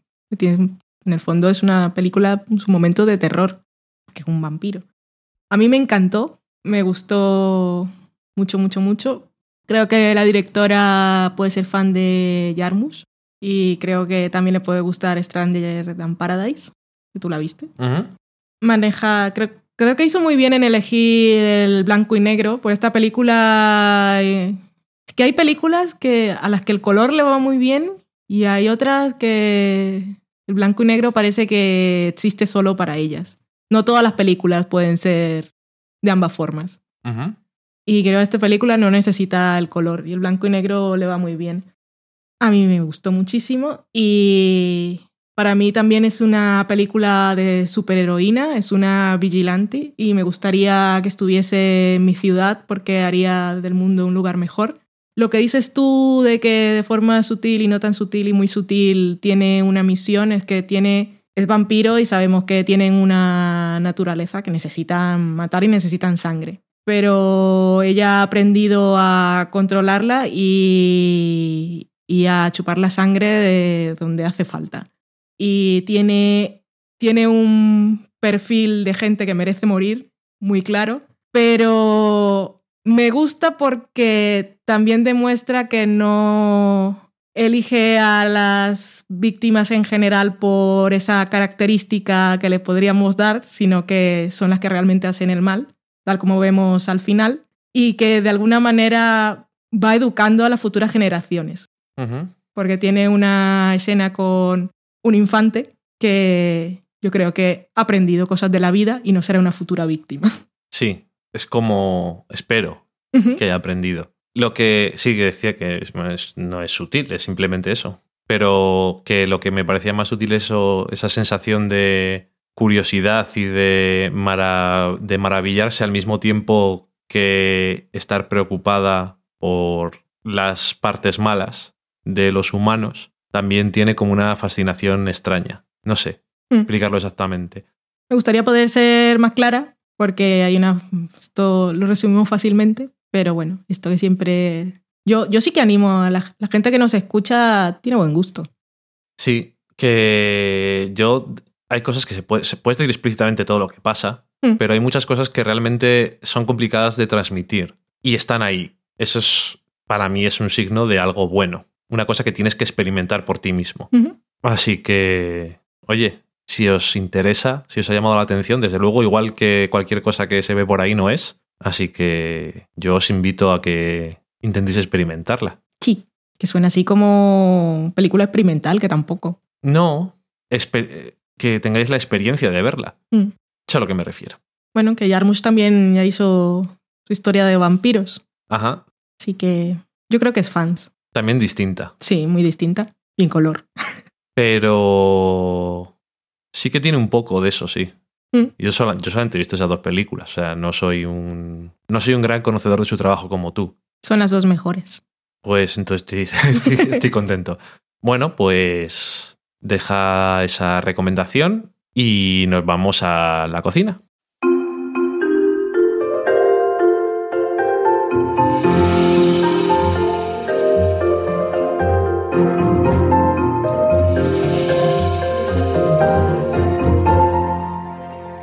Esta semana en la cocina voy a hablaros de un plato muy clásico y que todo el mundo conoce, pero que a veces no todo el mundo sabe cómo se hace, que es la pasta a la carbonara, porque no todo el mundo a veces sabe qué es lo que tiene.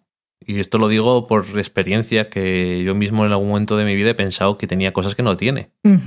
Y me viene porque el otro día estábamos viendo un programa de Cutthroat Kitchen y hacían pasta a la carbonara y además eh, explicaban de dónde venía, que viene de los mineros Ujú. que sacan el carbón. Era un plato suyo. Como la putanesca. Todos.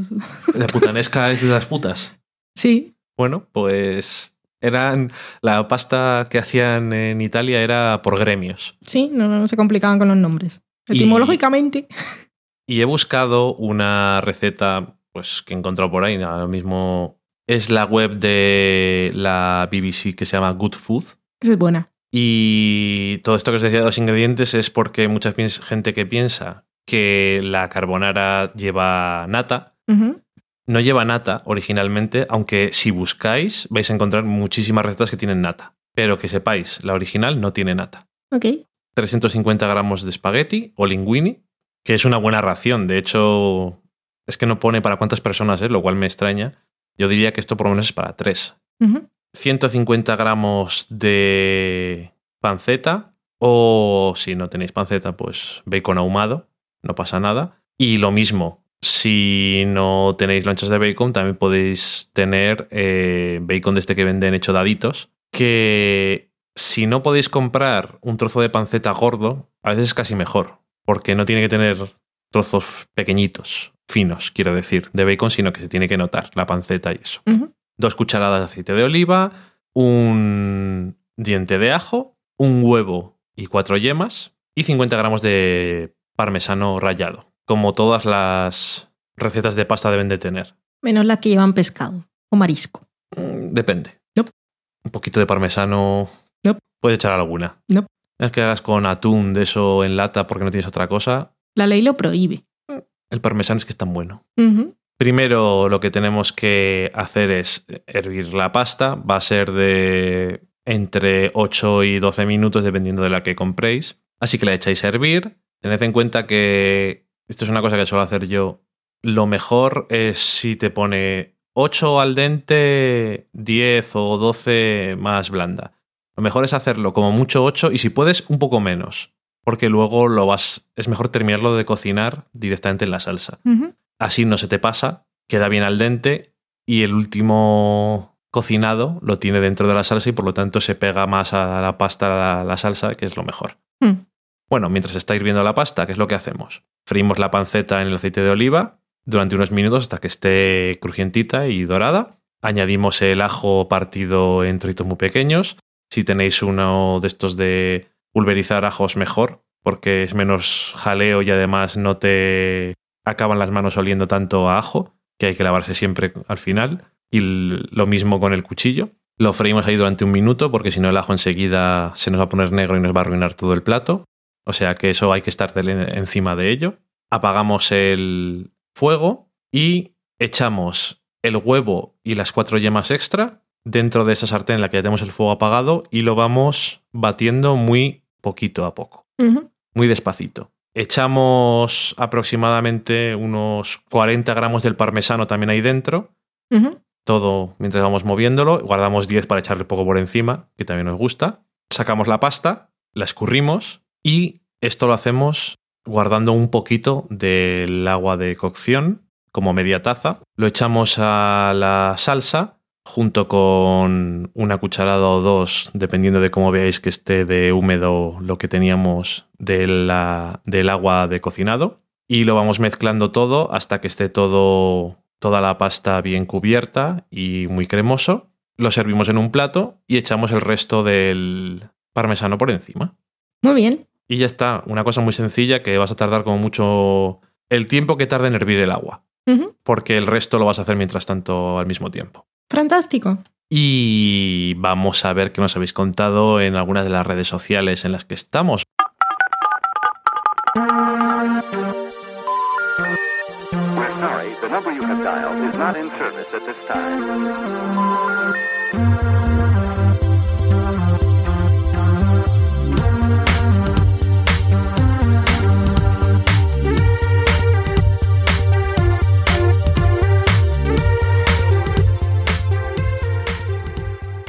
Ya estamos en la sobremesa. Valen, cuéntame. Empezamos con Twitter. Tenemos a La señora no está, que es Nojo on the Rojo. Creo que es la primera vez que nos dice algo. Creo que sí. Bienvenida o bienvenido. Pues La señora y es Nojo, no me confundís. Nos dice, el décimo de la séptima de Mad Men era ideal para el crossover de la podcast y del sofá podcast. Todos son ideales y lo sabéis. Tenemos también a Aldrian CG, que nos da una recomendación para el viernes pasado, pero bueno, una recomendación en general, y es la película Ararat de Atome Goyan. Yo esa no la he visto. Yo he visto varias del señor Atome Goyan, que está bastante mal de lo suyo. Bastante. ¿Cuál has visto? Pues varias, pero la que recuerdo así intensamente es Dulce por venir. La otra era la de Felicia, creo que era el viaje de Felicia o Exótica. El Dulce por venir es un título así bastante irónico.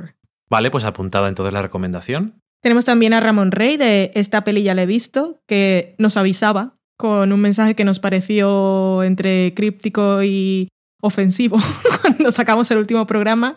Nos decía, pues no parece muy nuevo. Y es que el señor Daniel se había equivocado ahí en el copy-paste y había puesto el enlace del programa anterior. Así que muchísimas gracias a Ramón Rey por hacer clic y darse cuenta. Gracias por avisar de esa forma, como dices tú perfectamente, críptica y ofensiva. Para nosotros. Que parecía. Ajá. No que lo fuera. Porque tú mm, sacaste la conclusión inmediatamente de que parecía viejo porque no hablábamos de cosas nuevas y de los aros de cebolla. Exactamente. Y Ramón Rey solo quería ayudar. Pero yo pienso mal de él. De la gente en Un tío general. muy sarcástico. Dos mujeres y un vestido, que en Twitter es de MYUV, nos enviaba una foto que para celebrar el día de Castilla y León había hecho una tarta y la tarta era de una receta que habíamos puesto en nuestro podcast, que es la de cheesecake esa que nos habíamos inventado, con la base de galletas Oreo y la mousse de queso de cabra y chocolate blanco. Nos ponía dos mujeres y un vestido también, una foto con el resultado final de la tarta, decía que estaba riquísima y que nuestro podcast molaba mucho. Muchas gracias. Pues doble felicidad. Carmen Moreno decía, qué fuerte. Caroline, la secretaria de Roger en Mad Men, es una de las colegas de Alcohólicos Anónimos de la serie Mom. Qué cosas tiene la vida. Mm. Los actores esos que se van ahí desperdigando por otras series. Daniel Roca nos hace un comentario de Mad Men que podemos leer porque no es spoiler. Decía que como contraargumento a su mensaje de personajes creativos positivos estaba Lu, con mayúsculas. Mari Margolis nos decía que Crazy es una joyita y que le alegraba mucho que nos hubiese gustado. Mari Margolis también nos decía que una de las cosas que más le gustaba a Jean-Marc Vallée, que es el director de Crazy, es que sea tan melómano y nos ponía una captura en la que dice que antes de dedicarse al cine había sido DJ, que Se había nota. crecido con la música y que también es un músico frustrado. Daniel Roca nos decía que flipaba con que hubiese gente que pensaba que Joan iba a hacer lo que había dicho sarcásticamente en un episodio de Mad Men. Que él también lo había leído por ahí. La gente es que está muy de lo suyo. Ya te digo. Noah, guion bajo, compañera Slayer de The TV Slayers, decía, después de ponerme al día con Mad Men, me pongo al día con Del Sofá Podcast, la ley. Se ha puesto al día muy rápidamente. Yo le había dicho así en broma, igual llegas al final. Y Sí. ella se reía de mí, pero no pensando que no lo iba a hacer, sino, "Pff, a ver, nos conocemos de ayer, mujer, sabes que voy a llegar al final. Junior Endecilla ponía un mensaje de esos de fans de Mad Men, que es muy bonito, que dice, da igual qué pase en tu vida, sentarse a ver Mad Men es como llegar a casa y estar con los tuyos. María Nevi, que es de el podcast La Podcast, dice, me quedó en el tintero decir en la podcast que no estoy de acuerdo con Dani de que la escena de Harry Crane sea infrecuente en 2015. Ya habéis hablado sobre ello, ¿no? Es ignorancia por mi parte. Es ser hombre. mezclada ignorancia de ser hombre, mezclada con, en mi caso, un optimismo que a veces un poco me ciega. Que pienso que las cosas igual están mejor de lo que están. Ujú. A Karen-MS decía que era una lástima que no hubiésemos hablado de Justified con spoilers. Mm. ¿Verdad? No dijimos nada en concreto, ni al final. Nos dice también que empezó a ver eh, Daredevil y que el piloto le había gustado mucho. Muchas gracias por la recomendación. Y por último tenemos a Ramper, que siempre le damos un saludo a ver si alguna vez se anima a decirnos algo, que somos muy creepies, que hacía como siempre su check-in de que estaba escuchando el último episodio del programa. Y se nos había escapado un tuit de Paiman815 que nos enviaban la recomendación de una nueva serie documental, programa, para foodies en Netflix que se llama Chef Table. Sí que es para nosotros. Sí, Ya la a ver, le echaremos un ojo a ver. Así que muchas gracias por acordarse. Muchas gracias y con eso terminamos Twitter y tenemos una cosilla por ahí en Facebook, ¿valen? Tenemos en Facebook un mensaje de José R. Benítez que dice, me sorprendió lo que cuentan de que a la mayoría de la gente no le gustó el último episodio de Mad Men. A mí me encantó. No creo que sea una serie como Lost que se tenga que apurar en cerrar tramas. O no cerrarlas. Exactamente. Esta sí es una verdadera serie de personajes, no de misterio ni de intriga. Me sorprendió que Valen no se haya acordado de otra de las famosas míticas frases de Betty de la temporada anterior. Soy inteligente, sé hablar italiano. Es una gran frase, podríamos haberla dicho, esos grandes momentos de Betty. Nos manda saludos desde Argentina. Pues un saludo. Un saludo para allí. Y tenemos por ahí alguna cosita más, un, un nuevo repatrocinador. Sí, muchísimas gracias y le dedicamos el programa a Francisco Perles Romero, que se ha pasado por nuestro gatito de PayPal y nos ha dejado caer el tintín de las monedas, así que muchísimas gracias. Estas cosas, esto es cariño en forma de dinero, que es lo que haría Don Draper, pero de verdad, con sentimiento, y lo agradecemos mucho. Sí, que además os puede parecer una tontería eh, darle ahí al gatito 5, 10 o 15 euros, pero eso es mucho para nosotros. Sí que lo y además marca una diferencia, porque nos vale para pagar cosas que a lo mejor de otra forma nos costaría más. Y además llega con emoticono de smileys y de bailarinas y corazoncitos, que vosotros, vosotros no lo veis, pero nosotros lo vemos. Y ya está.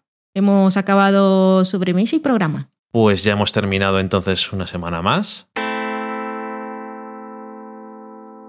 Y muchas gracias a todos, como siempre, por haber llegado hasta el final con nosotros. Los que no habéis escuchado una vez más el análisis de Mad Men, muy mal tenéis que ver Mad Men. La gente que, a la que hemos convertido por pesados están muy agradecidos. Mm. Deberíais de seguir sus pasos. Y de todas formas, muchas gracias siempre por comentarnos tantas cosas. Que sois vosotros los que mantenéis este podcast vivo, porque si no, en vez de un podcast, nos sentaríamos simplemente en la mesa a hablar el uno con el otro y no lo grabaríamos y ya está. Así nos obligáis a hablar. Sí que sí, no. La casa es menos silenciosa. Lo dudo mucho teniendo al gato, Tomillo. para empezar. Es que la gente no es consciente a veces que tenemos que parar porque se pone a hacer el mal. Sus cosas de gatito. cosas de gatito, sí. Llámalo X. Y nada más. Eh, Esta semana vamos a ir a Madrid a ver la película nueva de los Vengadores. Cierto y verdad. Y la semana que viene os contaremos qué tal por Madrid. Probablemente si vamos a algún sitio curioso de comer os lo contemos. Y también os contaremos en la cata de pelis que nos ha parecido la nueva película de los Vengadores. Cierto, no hay que pensar. A ver si la lía mucho Whedon o la lía mucho Ultron o qué pasa. y nada más. Adiós. Adiós. Ultron.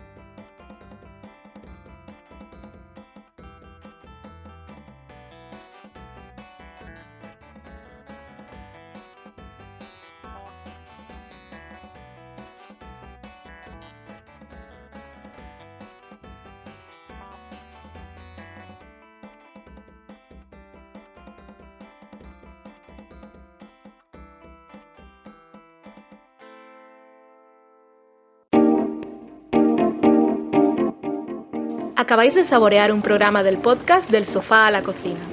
Para prepararlo hemos usado los siguientes ingredientes. Un Dani, una Valen y una licencia Creative Commons, reconocimiento no comercial compartir igual. Cuando tenemos los ingredientes los picamos muy finos, los dejamos pochando en una sartén y cuando estén caramelizados los mezclamos con la licencia Creative Commons, que cuidado, no admite uso comercial de la obra original ni derivadas que se tienen que distribuir con la misma licencia que la original, siempre citando a los creadores. Después de 10 minutos, condimentamos la mezcla con iTunes, iBooks, Twitter y un poco de Facebook. Si no encontráis las adecuadas en el mercado, buscad el nombre del blog. A continuación, introducimos en el horno y, después de 30 minutos, lo servimos aderezado con música distribuida con licencia Creative Commons a través de Jamendo. Al final del post correspondiente vienen especificadas concretamente. Si tenéis alguna duda con respecto a la receta o a cualquier otra cosa, podéis preguntarnos a través del correo electrónico del sofá a la cocina Buen apetito.